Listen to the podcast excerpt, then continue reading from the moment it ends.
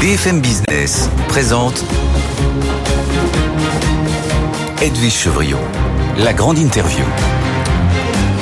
Bonsoir à tous, bienvenue dans la grande interview, les grandes interviews. J'ai deux invités euh, ce soir, Jean-Hervé Lorenzi, le président du Cercle des économistes, le président des rencontres économiques d'Aix-en-Provence. Vous savez, c'est dans une semaine, évidemment, avec BFM Business qui sera présent en masse.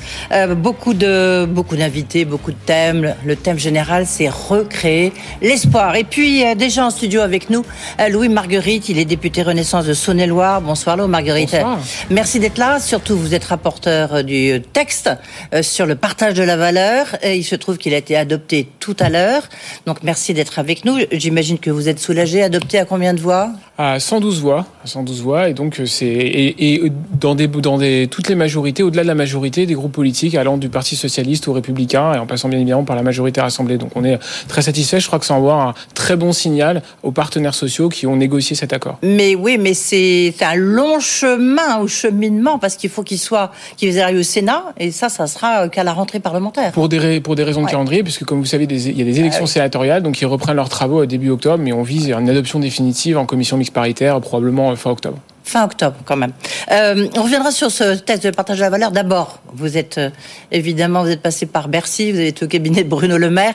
Vous avez vu là, c'est un peu le match, la Cour des comptes contre Bercy euh, sur euh, les finances publiques, qui disent attendez, il faut un effort substantiel et tel que bah, tel que c'est parti, on, il y aura certainement pas le rendez-vous ne sera certainement pas là sur les économies à faire. Il faudrait 12 milliards d'économies par an.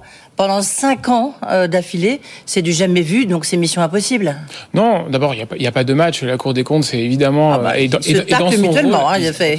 C'est l'ancien ministre des Finances qui tacle l'actuel ministre des Finances. Il, il est dans son rôle, oui, mais le ministre des Finances que j'ai eu l'honneur de servir, il a déjà montré en 2017, 2018, 2019 qu'on était capable de faire ces, ces réductions de, de Ouais, dépenses. mais là, depuis quelques temps, C'est vrai, il y, a eu, il y a eu le Covid, ça a été plus compliqué, il y a eu des dépenses. Il y a eu les assises des finances publiques maintenant il y a quelques semaines Ouais. à Bercy où on a commencé, le ministre et, euh, et beaucoup d'autres acteurs ont commencé à tracer les, les contours. Ça va être un débat difficile. c'est bien de tracer les contours. Euh, ce que je veux dire, c'est qu'on a l'impression qu'on fait que de la politique justement pour montrer, on, on- voilà, c'est, on va y arriver, voilà. Et en fait, on n'a aucune économie concrète. Ça Ah, de- depuis combien de temps, depuis combien d'années, il n'y a pas d'économie concrète Alors d'abord, à nouveau en 2007 et 2018, on était repassé sous le, on est sorti du, du dispositif pour de déficit excessif auprès de, auprès des instances bruxelloises. Ça c'est le premier point. Oui. Et le deuxième point, C'était la c'est que croissance et la baisse des taux. On a fait d'abord, bien sûr, il y a eu croissance et baisse des taux. Ouais. Vous avez raison. Mais par ailleurs, on a annoncé, le ministre a annoncé euh, d'abord un gel des crédits puis une, une annulation 5%. Donc c'est pas rien sur l'ensemble des crédits euh, de l'État. Et puis par ailleurs, euh, un certain nombre de pistes qui vont permettre de trouver ces 10, 10 10 d'euros d'économies. C'est un débat qui, est- qui doit être le, plus serein possible parce qu'il est souvent caricaturé. Euh, dès qu'on va commencer à toucher une dépense, on nous taxe d'austérité, de budget de rigueur. Et je crois qu'il faut mettre des mots justes par rapport à des effectivement des efforts qu'on doit demander à certains à certaines dépenses parce que elles sont peut-être moins efficaces que d'autres. Donc c'est ça qu'on doit faire. C'est un travail qui est difficile et il est sain que nous l'ayons dès maintenant avant l'examen budgétaire. Alors, vous l'avez déjà un tout petit peu touché des doigts, euh, Louis Marguerite, parce que, évidemment, à l'occasion de cette discussion autour euh, du partage de la valeur, il est revenu sur le tapis la taxation des super profits.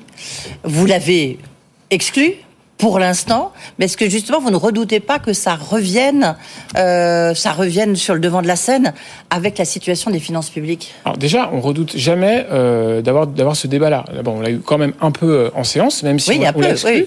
On l'a exclu pour euh, pour des raisons simples, c'est que nous nous étions engagés et le gouvernement et la majorité à transcrire fidèlement et, exhaus- exhaustivement pardon cet accord national interprofessionnel. Ça n'empêche pas d'avoir un débat là-dessus. Ça c'est le premier point. Le deuxième point, c'est que cette taxe, il faut il faudrait savoir est-ce que c'est ce serait pour ceux qui la et moi je ne fais pas partie de cela. Est-ce que c'est une taxe pour corriger symbolique pour corriger les éventuelles inégalités? Ça c'est un premier objectif. Ou est-ce que c'est une taxe pour faire du rendement? J'avais plutôt le sentiment qu'on était plutôt sur le premier objectif. Et d'ailleurs, les idées de taxes qui ont été portées dans le projet de loi de finances de l'année dernière étaient plutôt sur des taxes pour corriger des, euh, des, euh, des éventuelles inégalités. Je tiens à préciser quand même que nous n'avons pas rien fait en la matière. D'abord, il y a eu cette contribution sur les énergéticiens à l'échelle européenne. C'est plus de 20 milliards d'euros qui vont être, euh, qui vont faire l'objet de cette contribution. Premier Premier point. Et second point, nous avons dans le texte de partage de la valeur une nouvelle notion qui est la notion de bénéfice exceptionnel à partir de 50 salariés, donc des entreprises de 50 salariés, où il y aura une discussion autour de cette question. Oui, mais qui va discuter justement de cette Qu'est-ce qui est jugé exceptionnel? Eh bien, ce sera d'abord, on a fixé dans un amendement que j'ai déposé, que nous avons voté euh, il y a quelques heures maintenant, euh, des critères qui est liés à la taille, au secteur et aussi à la, la dynamique de, de résultats euh, liés à chaque entreprise. Et ce sera une des discussions qui auront lieu dans chaque entreprise où il y aura un délégué syndical. Ça concerne 8000 entreprises en France, donc ce n'est pas que l'apanage des grandes, voire des très et grandes. Et quand il n'y a pas de délégué syndical Eh bien, il y aura quand même une discussion, euh, mais euh, mais elle est moins effectivement. mais qui va trancher? C'est le chef d'entreprise in fine s'il y a un désaccord. À ce stade, à ce stade, il n'y a pas de mesure dite supplétive, c'est-à-dire qu'il n'y a pas de, de contre-mesure s'ils ne se mettent pas d'accord. Je pense que d'une certaine façon, il faut laisser sa chance au produit, en tout cas sa chance à ce, à ce point, qui a fait l'objet de beaucoup de discussions entre organisations professionnelles ah bah oui, oui, et organisations syndicales. C'était un point très compliqué. La question, c'était de savoir est-ce qu'on se concentre sur les grandes ou les très grandes, auquel cas peut-être qu'on aurait pu imaginer une formule un peu plus euh, rigide entre guillemets, ou est-ce qu'au contraire on élargit le spectre? C'est le choix qui a été fait, et je crois qu'il faut le respecter et voir effectivement au fur et à mesure des mois comment ça avance. Je ne sais pas si vous vous souvenez, je suis sûr que vous vous en souvenez, mais ce, ce discours, euh, c'était fin mars du président euh, Emmanuel Macron qui dénonçait le cynisme des entreprises qui faisaient des super profits et qui disait dans ces conditions, il faudrait qu'ils aient une contribution exceptionnelle. On n'entend plus du tout parler. Bah, D'abord, euh, où est-ce que c'est passé dans la bah, C'est passé dans la d'une part dans la contribution, euh, euh, encore une fois, qui va toucher les énergéticiens. Oui, mais c'est uniquement sur les énergéticiens. C'est sur les énergéticiens. les rachats d'actions, je peux vous dire euh, BNP, Saint-Gobain. Enfin, la liste est très très longue. Hein. Ensuite, ensuite, il y a les ce qu'on a ce qu'on a voté il y a quelques heures maintenant dans le texte, et puis il y a cette question des rachats d'actions qui n'est pas dans le texte. Oui, et, et sans doute et sans doute qui reviendra et, et, sans doute qui reviendra peut-être dans le débat. La question des rachats d'actions, d'abord, il y, a des, il y a des rachats d'actions pour des bonnes des bonnes raisons. par exemple, on peut racheter ses actions pour être défensif, sûr, mais là, pour ça le distribuer fait pour des salariés. Dans oui. ces cas-là, nous on cherche plutôt à l'encourager. Et effectivement, il peut y avoir des rachats d'actions qui sont peut-être moins vertueux, oui. euh, et, euh, et mais, mais c'est mais c'est plus compliqué à calibrer. Bah, c'est pas moins vertueux, c'est juste c'est une logique plus capitaliste. C'est une logique pour pas une dire, logique de risque, partage de la valeur. Prendre le risque aux actionnaires qui par ont pris du risque, mais, mais effectivement ça permettrait de voilà. Donc donc on aura sans doute ce débat, j'imagine. En tout cas, il n'a pas été tranché dans l'accord interprofessionnel, mais j'imagine qu'il reviendra à la rentrée. Euh, le texte, le texte, il c'était même Elisabeth Borne, je crois, qui avait promis aux partenaires sociaux qu'il collerait au maximum. Même vous, je crois que vous l'avez dit euh, dans vos propos liminaires, euh, il fallait qu'il soit le plus fidèle. Est-ce que vous considérez que vous avez respecté votre promesse? Par rapport il... au texte de l'ANI qui avait été signé entre les partenaires sociaux Alors, Je suis peut-être pas le meilleur juge parce que je suis peut-être pas objectif sur un texte que j'ai évidemment défendu et, et, je suis fier effectivement que l'Assemblée l'a largement adopté. Mais il me semble oui, d'une part parce qu'on a on est reparti de la transcription qui a été proposée par le gouvernement et que les, les ajustements que nous avons faits, euh, ils ont été faits en pleine concertation et en pleine discussion avec les organisations professionnelles et les organisations syndicales. Et je pense en particulier aux critères de définition de ces super profits, en tout cas de ces bénéfices exceptionnels. Ils ont été faits avec les organisations professionnelles et syndicales. Et je crois que ça, c'est la bonne méthode de travail. Et je pense que ça donnera de bonnes idées, en tout cas, c'est de bonne augure sur tous les autres sujets que nous aurons à travailler à partir de la rentrée, sur la pénibilité et sur les emplois des seniors. Justement, à propos de rentrée, la toute dernière question, le Marguerite, il y aura, il y aura pas de loi de finances rectificative, hein, ça, on, on l'a appris, il y aura une loi de programmation des finances publiques, et puis il y aura la préparation du budget 2024.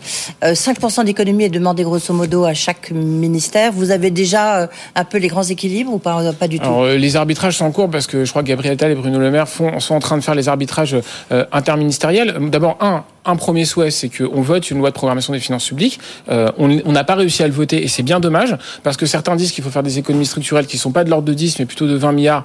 Et moi, je crois pas qu'on arrivera à 20 milliards à l'inverse parce oui. que déjà, il faudrait. Faut Merci de votre 10. honnêteté oui, non, et de votre transparence. Faut, hein, vous avez raison. Il faut le dire, mais déjà, oui. faisons, faisons 10 ou 12, ce sera bien et on tiendra bien la, la, la ligne. Mais vous avez raison, il faut le détailler. Et, et évidemment, c'est toujours un exercice difficile parce qu'il y a assez peu de candidats pour proposer des économies. Et c'est normal, c'est un peu comme une direction financière dans une grande entreprise. Alors évidemment, à l'échelle à l'échelle d'un pays, il faut que il faut qu'il y ait cet effort-là. Et c'est pour ça que ces arbitrages et ces discussions, ils doivent avoir lieu le plus tôt possible pour qu'on puisse avoir ces discussions avec les fédérations, avec les ministères techniques concernés, avec les ministères sectoriels, pour qu'à la fin on trouve le meilleur point d'équilibre dans cette discussion.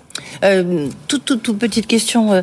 Là, il y aura le 6 juillet l'élection du président du MEDEF ou de la présidente du MEDEF. Il y a eu le remplacement de Laurent Berger. On voit bien que tous les à tête de, de tous les syndicats patronaux ou, ou de salariés, ça a changé. Est-ce que pour vous, vous, ça va être peu une nouvelle ère qui va s'ouvrir, en, tous les cas, sur le plan social Vous qui avez été le reporter de ce texte. Bah, D'abord, nous, pour ce qui est de, des discussions que nous avons eues avec toutes les équipes des différentes institutions que vous avez citées, en fait, il y a eu une, il y a une continuité. C'est pas parce que le MEDEF est en campagne ou que la CFDT a changé de, de, de, chef, eh bien, on a eu cette, cette continuité. Il n'y a pas eu de rupture, en tout cas, ni dans la ligne, ni dans la méthode. Donc c'est plutôt ça.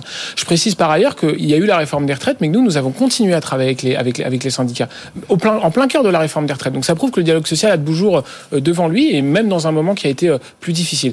Euh, et puis, moi, je souhaite en tout cas que la méthode que nous avons adoptée, eh bien, elle puisse perdurer sur d'autres sujets. ça prend le temps que ça prend, mais je pense que ça vaut le coup de, en tout cas, que la démocratie parlementaire puisse valoriser, comme nous l'avons fait ce matin, la démocratie sociale. Merci, beaucoup. Démocratie parlementaire, démocratie sociale. Voilà, vaste programme. Merci beaucoup d'avoir été avec nous, hein, Louis Marguerite. Donc, euh, le rapporteur de ce projet de loi, enfin, oui, il est encore projet de loi, euh, sur le partage de la valeur qui a donc été adopté tout à l'heure. Merci beaucoup. Euh,